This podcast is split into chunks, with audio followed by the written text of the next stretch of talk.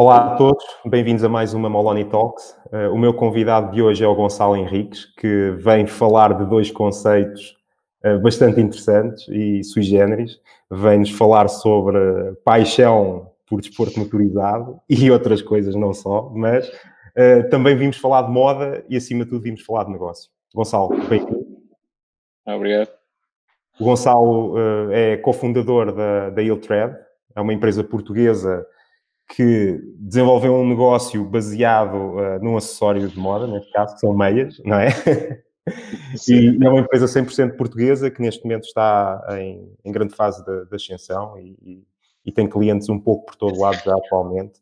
E, e o objetivo hoje é, é, podermos conhecer um pouco a história da Iltred.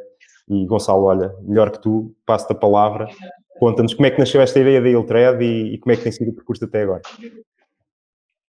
Bem, um, eu já tinha tido uma primeira experiência com o e-commerce, eu fui cofundador da, da Andandy também, e nós fazíamos, fazíamos uh, sapatos customizados, e, e, eu aprendi algumas das coisas, das lições mais importantes que tinha, da complexidade e às vezes da, da dificuldade que, um, que, que é ter um negócio de e-commerce e, sobretudo, da ligação com, com o produto. E um, eu tinha acabado a minha, minha parte na, na Andani, estava à procura do novo, do novo projeto e, e reparei na. Foi na primeira Web Summit em Portugal, que foi em 2016, novembro de 2016 que todas as pessoas que eram importantes e que estavam a falar na Web Summit tinham meias que se chamam de fantasia ou meias coloridas e, e que era para nós, para nós na altura em Portugal, há, há três anos atrás, para mim era uma, um conceito um bocadinho difuso. Eu só tinha meias, meias pretas e as escuras, eram as únicas meias que eu tinha, um, mas, mas achei que seria um, um acessório interessante. Um, vindo isso de, de, das gravatas também estarem em, em, em completo desuso e praticamente moribundas, e eu quando comecei a trabalhar ainda trabalhava de fato e gravata, e, e as gravatas eram uma forma um acessório que nós tínhamos de exprimir a nossa criatividade ou as nossas paixões ou aquilo que gostávamos num, num universo até bastante mais, mais sóbrio. E como, como sabes, na altura não havia limite para a excentricidade de gravatas, sobretudo os ingleses então tinham as gravatas mais excêntricas do mundo. Valia que apresentasse a gravata mais excêntrica, não? Exatamente, exatamente. Eu tinha uma coleção, devia, ainda tenho, não, não as uso, não só as uso para casamentos, um, mas tenho, eu devo ter para umas 40 gravatas diferentes ou mais. E, e lembro do meu pai ter eh, centenas de gravatas e de ser, e de ser um bocadinho um bocadinho o acessório. E ficou logo a ideia que, que as meias vinham substituir substituir a gravata nesse, nesse statement, nessa, nessa parte de uma pessoa, uma pessoa se, se vestir. Depois estudei um bocadinho o mercado e percebi que o mercado estava muito polarizado, havia a Socks com com a versão das meias, mas muito juvenil, muito com melancias, ananases, com flamingos, coisas. Ah, eu, tenho, eu tenho 42 anos agora um, e já não faz muito sentido para uma pessoa de meia idade, ou pelo menos uma pessoa assim um bocadinho mais, mais conservadora. Mas depois as alternativas eram todas só riscas ou pintas e coisas com pouca graça e com, e com pouca cor. Então a primeira ideia de todas era fazer eh, meias giras, meias giras sem bonecos. Havíamos ter padrões, os padrões haviam de ter uma inspiração, uh, cores fortes e, e interessantes, mas nada dimos, dimos aos bonequinhos, aos, aos flamingozinhos e ananases que a mim nunca achei, nunca achei muita graça. Então esse foi o primeiro conceito. Mas isto faltava um bocadinho de sal, sal a esta marca e fazer só meia gira sem bonecos não era uma coisa simples, então tanto eu como o meu sócio João uh, somos apaixonados por tudo o que é carros, motas, tudo o que tenha motores, nós, nós e volantes nós, nós gostamos. E hum, há poucos universos com tanta cor e com tanta diversidade como, como, como o automóvel. Então ficou a primeira, a segunda coisa a seguir às meias giras sem bonecos, vamos fazer meias inspiradas nos, nos carros mais icónicos. E, e daquilo que eu tinha aprendido na, na Andandi, o mais caro uh, numa marca de e-commerce são os custos de angariação de clientes, ou seja, aquilo que nós gastamos para mostrar a marca às pessoas, para as pessoas virem ao nosso site e comprar. Então a ideia era fazer um crowdfunding, e o crowdfunding na altura dizia se for uma comunidade com, com com muitos seguidores e muito vincada e até um bocadinho nisto, seria, é sempre mais fácil de atacar um crowdfunding nisso. Nós pensamos, pá, malta dos carros e, e pessoas que gostam de, de desportos motorizados são, têm um, um vínculo muito fechado e, e, são muito, seriam muito fáceis de fazer o targeting. E passamos quatro meses a trabalhar no crowdfunding, fizemos um vídeo engraçado, como toda a gente fazia, uh, contactámos tudo o que era pessoas influencers de, dentro deste, deste, deste ramo e finalmente em novembro, novembro não, setembro de 2017 lançámos o nosso crowdfunding que ainda podem ver Portanto, nós já não nos orgulhamos assim tanto daquilo que fizemos como na altura. Ainda podem ver no, no Indiegogo, se procurarem Iltred Crowdfunding, ainda conseguem encontrar. E, e, depois de termos todo este trabalho, a campanha foi um fracasso total. Nós queríamos vender 20 mil euros de meias e vendemos 2 mil e tal, dos quais pá, mais de metade foi à minha família e à família do João. Um, mas nós percebemos ficaste que havia. Ficaste sem prendas para o Natal. Exatamente, exatamente. Toda a gente comprou as meias e, e nós não tínhamos mais prendas. Mas havia algum interesse, as pessoas gostavam, não tinham comprado muito e nós pensamos, ok, um, temos, vamos produzir as meias, nós conseguimos produzir quantidades pequenas, foi um, um, um dos fatores-chave de sucesso foi a, a, fábrica com quem trabalhamos até hoje, que conseguimos fazer quantidades muito pequenas a preços razoáveis e decidimos, então, ok, vamos produzir, produzimos um bocadinho a mais e vamos ver como é que isto se comporta em lojas, porque o objetivo disto, da, da marca, era também muito, caminhá-la muito mais para o retalho, para evitar as, as dificuldades de, do e-commerce e os custos todos de investimento com anúncios de Facebook e de Google, que, hum, que, que eu tinha, que me tinha debatido na, na Andandi. Então pronto, começámos e fizemos uma, hum, metemos as meias à venda em duas ou três lojas em, em, Lisboa, de amigos nossos e de alguns conhecidos, gostaram do conceito, e a coisa vendia bem, mas vendia, vendia muito melhor para estrangeiros, inclusive fizemos uma, tivemos, havia uma feira de carros no Campo Pequeno, e, e, eu e o João tivemos, tivemos um fim de semana inteiro a vender meias numa bancazinha e que faturámos bastante, mas aquilo que descobrimos é que só faturávamos a estrangeiros. Os portugueses, que até estavam lá muitos para ver os carros e gostavam de carros, não compravam este tipo de produto. Achas que é uma não. questão cultural, maioritariamente, não? De receptividade São... este tipo de produto, não? Sim, são, são três coisas. Os portugueses não são os maiores aficionados de carros do mundo, comparado, por exemplo, com os espanhóis, com os alemães, com os ingleses. Um, também não gostam muito da sofisticação das meias coloridas. Ainda, é, ainda hoje é um problema comparado com, com um mercado como a Inglaterra, que há pessoas de 80 anos que usam este tipo de meias. Um, e alguma parte, o poder de compra eu acho não é assim tão diferencial e também os portugueses ainda são muito avessos uh, a comprar online. Estamos muito melhores, mas comparativamente com outros mercados somos muito pouco maduros. Okay? Tanto os, portugueses como os franceses, como os italianos, são, não são mercados assim tão grandes ao nível do e-commerce como comparados, por exemplo, com a Espanha, Inglaterra, Alemanha, nem falar dos Estados Unidos. Um, então o que é que percebemos? Ok, isto funciona, as pessoas gostam, mas os portugueses não compram, então vamos falar com tudo o que é retalhistas fora, hum, fora de Portugal e na Europa. E passamos mais três ou quatro meses a tentar contactar lojas, a contactar um, um, influências ligadas aos carros, para ver o que é que conseguimos fazer crescer a marca. E crescemos muito pouco. Um, e numa última tentativa, já meio, meio desesperada, um, decidimos, ok, vamos pegar em mil euros e vamos investir em anúncios de Facebook. Eu não sou nenhum perito em anúncios de Facebook, tinha ideia dos conceitos, mas, mas fizemos as primeiras campanhas com os conhecimentos que tínhamos e lançámos lançámos a, a Iltred, ou seja, começámos a investir em, em, em, publicidade na Iltred. Já tínhamos feito um site, é verdade, nós fizemos um site para o Natal e vendemos alguma coisa no, no nosso site, um site super simples, feito também por nós. E, e a verdade é que esse investimento tinha, ficou pago ao final de uma semana e nós começámos a crescer vendas e durante seis meses duplicámos as vendas todos os meses, ou seja, pegámos do dinheiro que, que recebíamos, reinvestíamos em marketing e com, com boas rentabilidades um, reinvestimos e, e crescemos bastante. A Nós, no publicidade então foi, foi de facto um ponto de viragem para vocês, não? A nível do Foi, foi sem dúvida, foi sem dúvida, sim, foi, é, é o segredo do nosso, do nosso sucesso. Um, porque o Facebook pega, tem informação toda a pessoa, ele consegue identificar muito rapidamente quem é que gosta de carros e que compra, que faz compras online, ou seja, ele acaba por ir mostrar logo, logo às, às aos clientes mais simples e é muito fácil identificar essas culturas de nicho no, no Facebook, melhor ainda do, do que noutros meios. Um, depois, nesse primeiro ano, nós começamos em hum, março, sim. Fizemos as primeiras vendas a sério em março e faturámos 300 mil euros um, no primeiro ano de, de faturação grande surpresa nesse ano foi quando nós chegámos ao Black Friday, que até nem, nem éramos para fazer promoção, mas a agência que trabalhava connosco a ajudar-nos nos conteúdos disse, não, vocês têm que fazer, têm que entrar. E nós, na Black Friday de 2018, exatamente, às nove e meia da manhã desse dia já tínhamos batido o nosso recorde de vendas e, e ao final do dia nós nem, nem queríamos acreditar tínhamos faturado mais do que no mês anterior, só num dia. Foi assim uma, uma explosão gigante.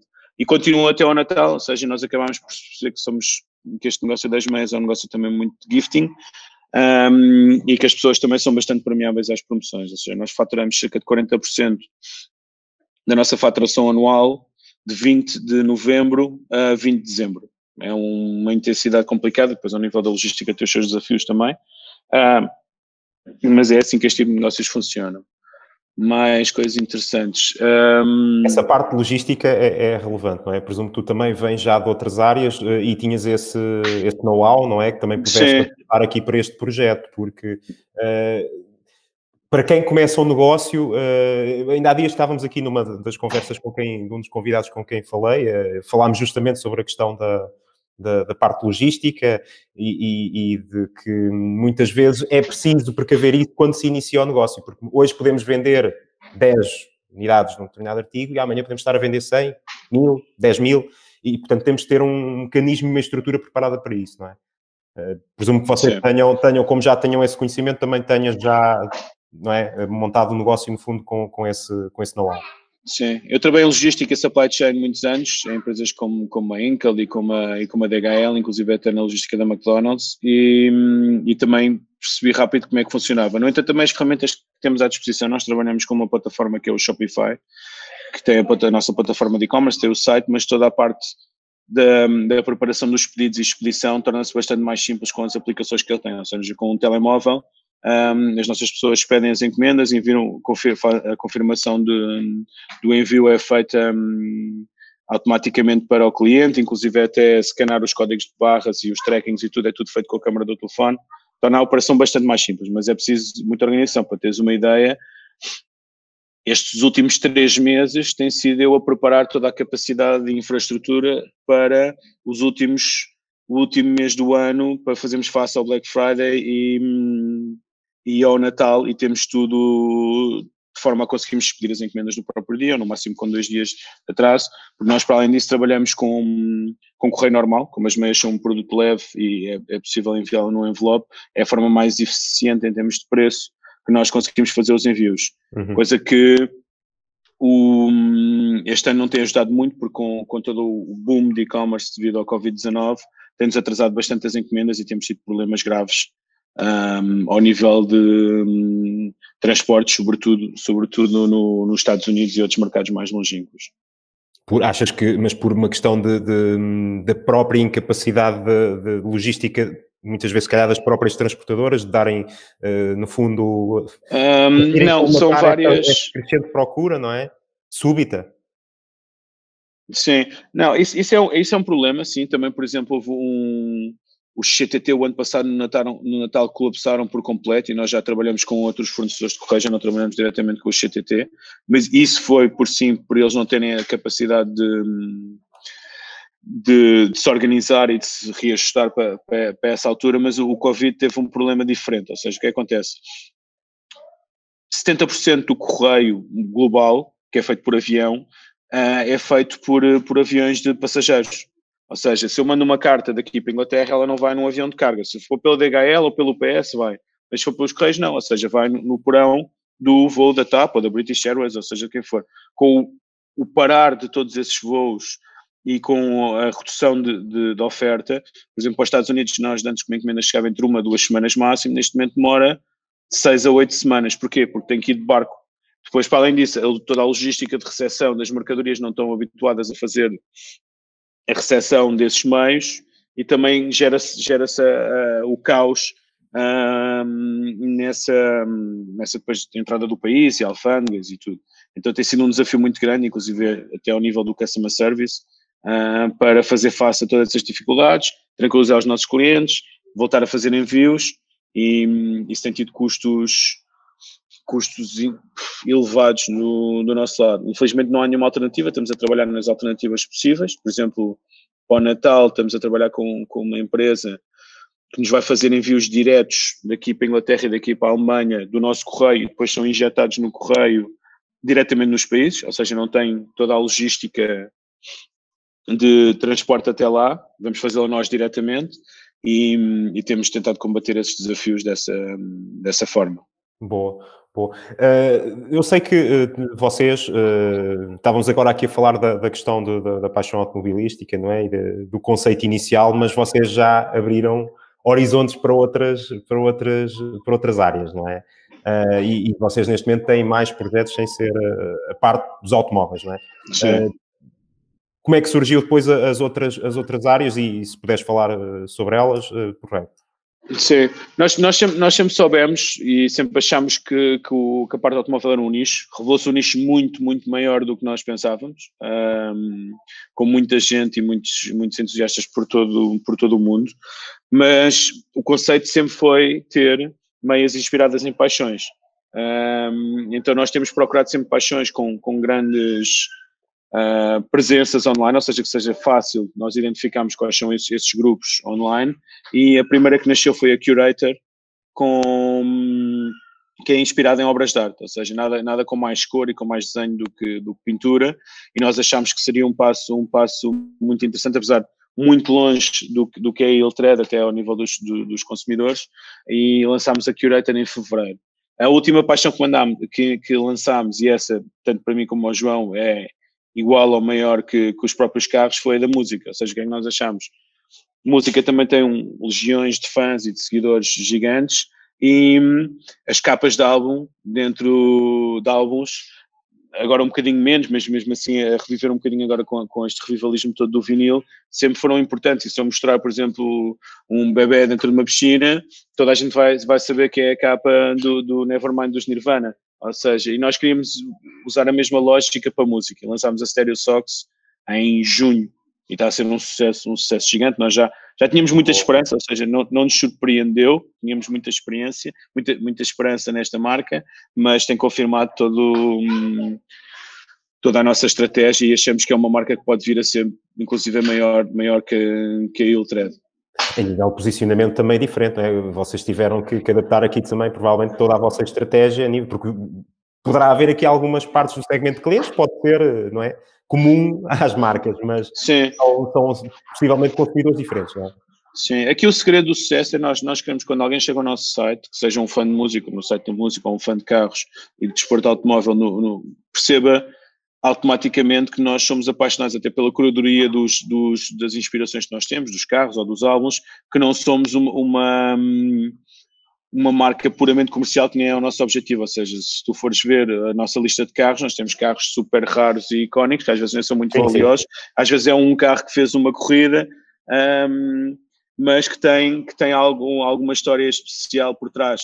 E achamos engraçado que metade das ideias que nós temos, ou às vezes mais, até são sugestões dos nossos clientes nos chatão e depois ficam ofendidos quando nós não lançamos os pedidos deles. É, é giríssimo gerir, um, gerir isso e ver, ver os, os, as discussões, muitas vezes saudáveis, às vezes não, que, que há no, nos nossos posts e nos nossos anúncios sobre, sobre carros. Teve um, uma história que do, dois, dois clientes nossos tive, trocaram algumas 200 mensagens a discutir um pormenor técnico de um Porsche que se tinha sido lançado naquele ano ou no ano anterior e qual é que era o, a corrida que tinha sido primeiro e depois no fim acabaram por dar razão, dizer que os dois tinham razão, mas trocaram, sabe, nós víamos que ele parecia uma telenovela e nós, e nós, e nós a ver. Bem, quando falas de paixão, estás sempre, não é? Paixão sim, por algo, sim, não é? Sim, estás sempre suscetível a, esse tipo de, de, é, de é, é, super é? engraçado ver isso e ver isso agora também acontecer na, na Curator e, e na, na série e nas outras marcas. São coisas que nós também temos uma ligação, uma ligação forte e hum, é, muito, é muito interessante, muito giro ver essa, essa evolução. Pô, fantástico. Uh, nós depois vamos partilhar os links na, no, neste vídeo para vocês poderem visitar e, e escolherem algo que se relacione com os vossos gostos. Olha, só, só aqui também para comentar algo que falaste há pouco, que eu acho que é, que é relevante e, e que ainda não ficámos.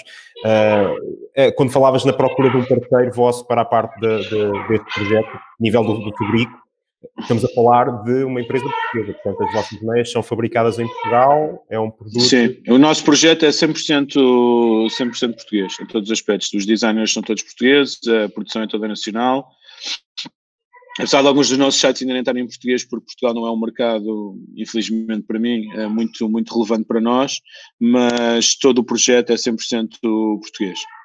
Ok, fantástico, fantástico.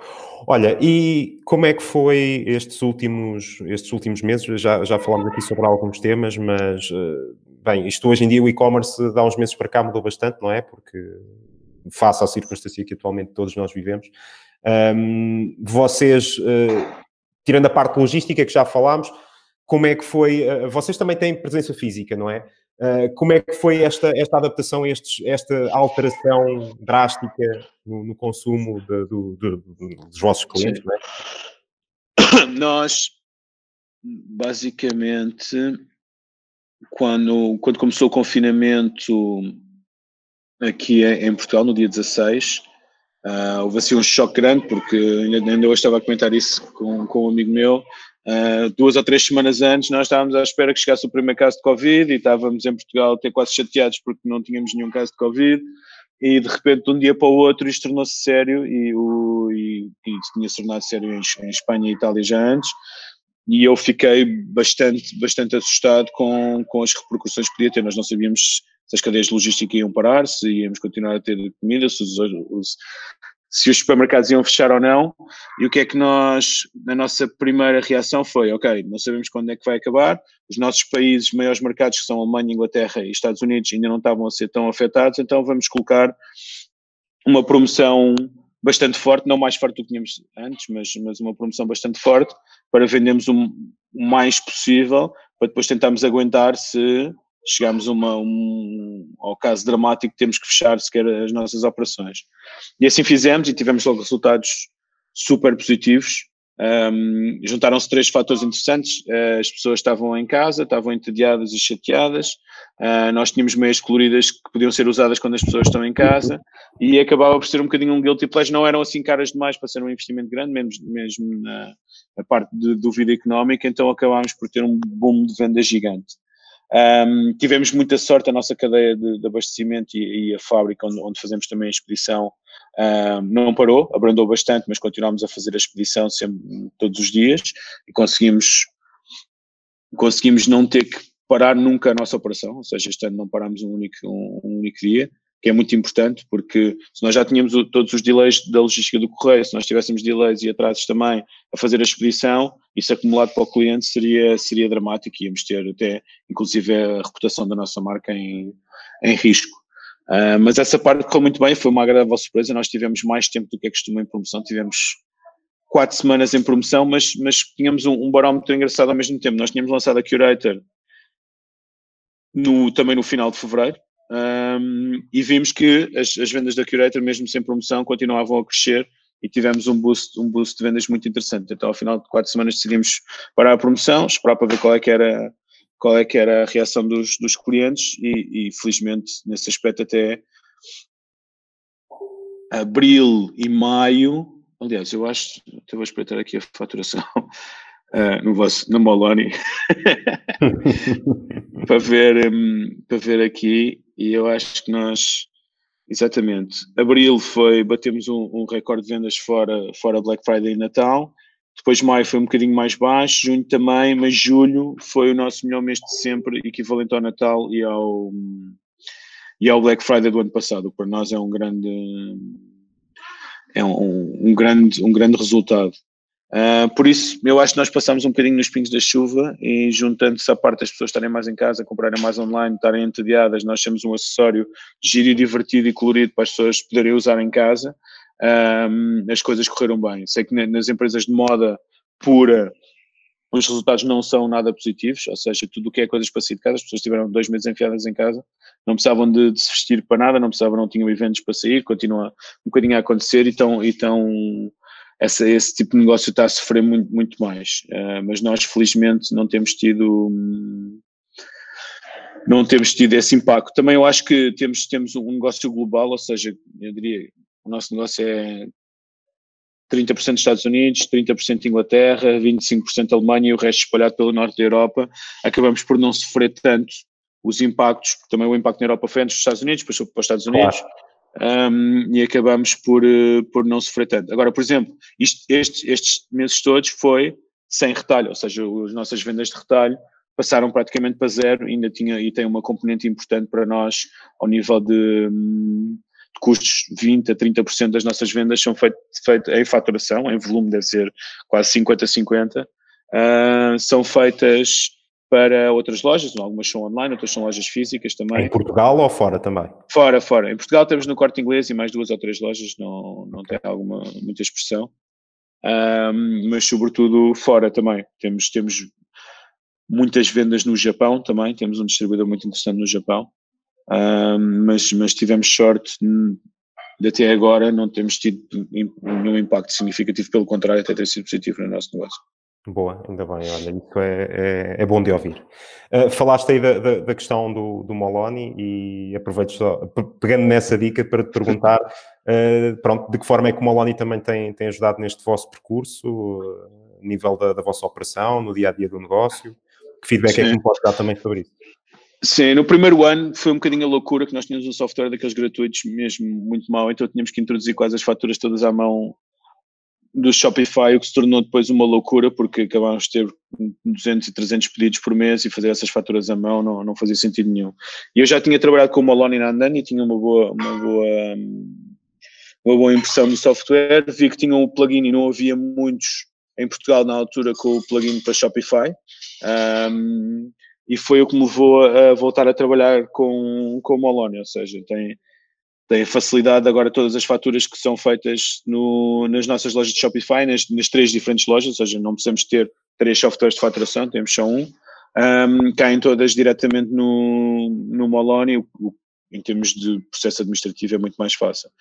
Também tem crescido em mim, o negócio tem aumentado em complexidade, eu tenho visto também as, as várias funções que o Moloni tem, um, o que torna para nós muito fácil de gerir, uh, até ao nível de rentabilidade e de custos e até a gestão de stocks, nós fazemos com o Moloni e nem, nem sequer temos nenhum ERP, ou seja, é, é, perfeitamente suficiente. Temos a entrada dos, dos, dos stocks e das faturas no Moloni e depois tudo, todas as vendas que nós fazemos, tanto de retalho como de e-commerce, depois são descontadas e fazemos toda a gestão de stocks, stocks por aí. Um, e tenho a ser cada vez mais interessante para nós. Também temos usado tudo o que é séries de faturação, ou seja, nós temos as séries de retalho para cada uma das marcas, temos as séries de e-commerce para cada uma das marcas e conseguimos fazer um controle bastante apertado de todos os nossos recursos, sem ter, sem ter a necessidade de ter um, um ERP muito mais complexo e muito mais caro. Ok. Por isso, okay. acho que a flexibilidade o apoio ao cliente é, é incrível, tenho, tenho que dizer isso, ou seja, a resposta que temos é super rápida isso ajuda-nos, nós temos muitas vezes problemas e, e nós, por exemplo, como, como nós pedimos exportamos fora da União Europeia uma grande parte da nossa, do nosso negócio, isso é feito em encomendas de 20 e 30 euros, nós, temos, nós fazemos uma declaração alfândega por cada um desses pedidos. E tudo isso foi integrado através do Malone e houve, houve desenvolvimentos que nós tivemos também fazer dentro do Maloney e também toda a flexibilidade nesse aspecto ajudou-nos a ter uma ferramenta bastante mais, mais robusta e conseguir integrar e automatizar muitos dos nossos processos. Boa. Só ótimo. falta mesmo o plugin da Amazon. tá é a única coisa que falta. Está anotado. Olha, uh, e, e, projetos para o futuro? O que, é que, o que é que vocês têm em mente? Se é que podes partilhar alguma coisa, não é? Connosco. Uh, pronto, já falaste aqui que estão numa fase de preparação para, para esta última, é? para este último quarto do ano, é? que é para vocês o, o mais crítico a nível de venda. É o último quarto, é o último mês, é de 20 de novembro a 20 de dezembro, não é mais nada, é, começa aí, é tipo a loucura. Ou seja, nós nessa, nesse, nesse mês fazemos e expedimos tantos pedidos e tanto volume de negócios como quase o resto do ano todo. É inacreditável. Uh, planos para o futuro. Nós temos mais uma paixão na calha, se calhar ainda vamos lançar este ano. Não queríamos, mas surgiu uma oportunidade interessante, que haverá notícias em breve sobre isso. Um, e se calhar vamos, vamos lançar este ano mais uma paixão, mas o objetivo agora seria sedimentar e fazer crescer o negócio das meias este ano, sobrevivermos e conseguimos ter os resultados que queremos no, no Black Friday e na campanha de Natal um, e para o ano alargar uh, todas as gamas para tudo o que fizer sentido. Por exemplo, nós já fizemos um teste e já lançamos na Eutreia de Polos também, que correu, correu bastante bem. Um, e gostávamos de expandir para outras, outros acessórios, ou seja, no fundo nós vamos crescer com aquilo que os nossos clientes disserem que querem. Nós fizemos uma, um inquérito há alguns meses na Iltred e uma das coisas que nós vamos ter a seguir é a roupa interior para o homem um, e depois vamos ver o que é que, os clientes da Curator e da Stereo querem uh, e, e, tratar de proporcionar esse tipo de produtos. Porque depois temos os clientes e deles, nos respeitarem como marca e de gostarem, gostarem da nossa curadoria e serem realmente fãs, como na Iltred nós já vemos isso, os, os, os clientes que nós temos são fãs mesmo a sério. Temos pessoas a pedir se nós podemos ceder a imagem para eles colocarem nos carros de Borland, ou seja, como patrocínio. Temos uma, na, na, na, comunidade de, de, gaming, que cresceu imenso agora porque as corridas de carros pararam e até os pilotos de Fórmula 1 andavam todos a fazer corridas em simuladores. Temos montes de carros com, com, a nossa, com o nosso logotipo e com, com o nosso patrocínio que, que nos pedem, gostam disso e têm mesmo orgulho em representar a nossa marca. Aliás, vocês têm uh, fizemos... meias que são produto oficial da WRC, não é? Também. Exatamente, exatamente. Temos várias, várias parcerias interessantes. Fizemos agora com uma parceria com o António Félix da Costa, que foi o campeão da Fórmula E este ano, e nós fizemos umas meias inspiradas no capacete dele. Um, temos vários, vários, várias parcerias giras que fazemos e queremos continuar a crescer e ver até onde é que o, o negócio nos leva. Boa. Vamos ficar à espera das meias do Miguel Oliveira, não é? Que são merecidas. Claro, já nos pediram, já nos tinham pedido há meses e meses e meses e nós andamos, andamos aqui a fugir, nós já temos algumas motas, não temos muitas, mas temos, temos que entrar em contato com ele. Uh, mas pronto, o António Félix da Costa ganhou o campeonato, o Miguel Oliveira é muito bom, mas ganhou uma corrida. Eu sou fã, eu sou fã, mas e mereceu, e depois, sobretudo, a época que ele teve foi, foi, foi muito, muito, muito bom. E acho que em termos de, do desporto... Hum, motorizado, temos tido um ano, um ano espetacular para Portugal e para os portugueses. Um, é por verdade, isso esperemos é que isto continue. É verdade. Olha, uh, boa, fantástico. Vamos ficar à espera desse novo projeto que estará aí na calha uh, e, e, certamente será algo fantástico como aquilo que vocês também já têm vindo a, a disponibilizar à, à, malta, porque é de facto formidável. Por último, queria-te perguntar uh, e deixar aqui também um, se quiseres partilhar alguma dica ou algum, algum aconselhamento a alguém que esteja a começar agora um negócio, não é? Tu já passaste aqui por várias fases, tens um longo percurso e, e há muita gente que, que, que, está agora a começar esse percurso, não é? Uh, e muito na parte do online. Tens alguma dica, algum conselho que queiras deixar a quem nos está a ouvir? Sim. A primeira é, nunca acreditem na experiência dos outros. Uh, tudo o que eu sabia e acreditava da minha experiência na Andandi vai-se revelar completamente ao contrário, ou seja, 180 graus diferente na, na Iltred, apenas porque o produto era diferente e tinha um price point diferente. Um, isso, isso, é a coisa mais importante. Se eu tivesse seguido todas as coisas de, de todos os problemas e tivesse e, e, não tivesse testado as coisas na, na Iltred com a experiência que eu tinha, e era em primeiro, em primeiro grau e era feito por mim, uh, na Andandi, este negócio nunca teria ido para a frente. Um, depois testem as coisas, ou seja, o e-commerce tem uma coisa muito, muito boa. Se é complicado, se é complicado terem o produto, se é complicado fazerem, conseguirem uh, produzir ou se é demasiado caro, façam um teste, façam um site super simples, com arranjem umas, umas fotografias só dos protótipos, ponham à venda e, e façam anúncios, façam vocês primeiro não deixem os outros fazerem, é muito fácil e, e, com dois ou três dias a tentar com tutorials no YouTube em outro lado, é fácil fazer um pequeno teste e, e testem primeiro. Se funcionar, daí façam a produção do, do artigo, criem, criem um site eh, com mais qualidade, mas, mas testem, testem primeiro. E sobretudo, cuidado com, com ser um empreendedor, porque como eu digo a muita gente, não há nada que seja, que seja uma montanha russa maior do, do, que ser um empreendedor. Todos os dias há coisas fantásticas e todos os dias há coisas horríveis. E se não são pessoas para emoções fortes uh, e para viver na incerteza, uh, não vão por este caminho. Uh, não é fácil, não é fácil. mas uma pessoa depois habitua-se, depois é bom. Mas como diz o Mário Andretti, se, se as coisas parecem todas controladas é porque vamos demasiado devagar. Isso é para mim uma das. Isso, isso define o empreendedorismo numa, da, da, melhor forma. Também não é para andar descarrilados e, e, e, e sempre a fundo e, e faço, gastem, gastem o, o, orçamento que têm com, com, de forma racional, mas pronto, as coisas nunca, nunca devem. Uma pessoa nunca deve ser paciente e deve andar sempre, sempre muito mais depressa do que acha que pode para, para, chegar, um, para chegar a esse caminho. Por exemplo, vou-vos dar um exemplo. Nós com, com a Curator, Depois já estávamos quase a lançar a marca, descobrimos que havia uma marca, não é romena, eles ainda estão mais longe, num país de leste muito pequenino, que eu já nem lembro do nome. Um, nem é na Roménia, ou seja, um país ainda mais pequeno. Tinha uma marca semelhante à nossa, inclusive estamos a falar de inspiração em obras de arte conhecida, até tinha algumas meias parecidas com as nossas, só que eles em vez de darem o passo para exportarem, não sei por razão que fizeram, e para investirem e para, para apostarem na Europa toda e não só no país deles, nós basicamente em dois ou três meses passámos por eles e, e temos um negócio dez vezes, dez vezes superior muito, muito rapidamente, porque nós também já sabíamos a receita, é? temos essa vantagem de termos aprendido a receita com o Iltred e avançámos de forma super rápida. Mas é o mindset, consigo... não é? Estás a falar é mais mindset, uma questão sim. de mindset, não é? Mindset, sim. O mindset não há, os negócios têm que ser sempre vividos todos a fundo e sempre o mais rápido possível. Se não houver esse mindset, alguém tem a mesma ideia ou vê a ideia, implementa melhor e, e passa e ultrapassa-nos sem nós, sem nós sequer percebermos. Um, outra coisa muito importante, tratem bem os vossos fornecedores. Os fornecedores-chave são o segredo de sucesso, tanto na Andandi como, como na Iltred.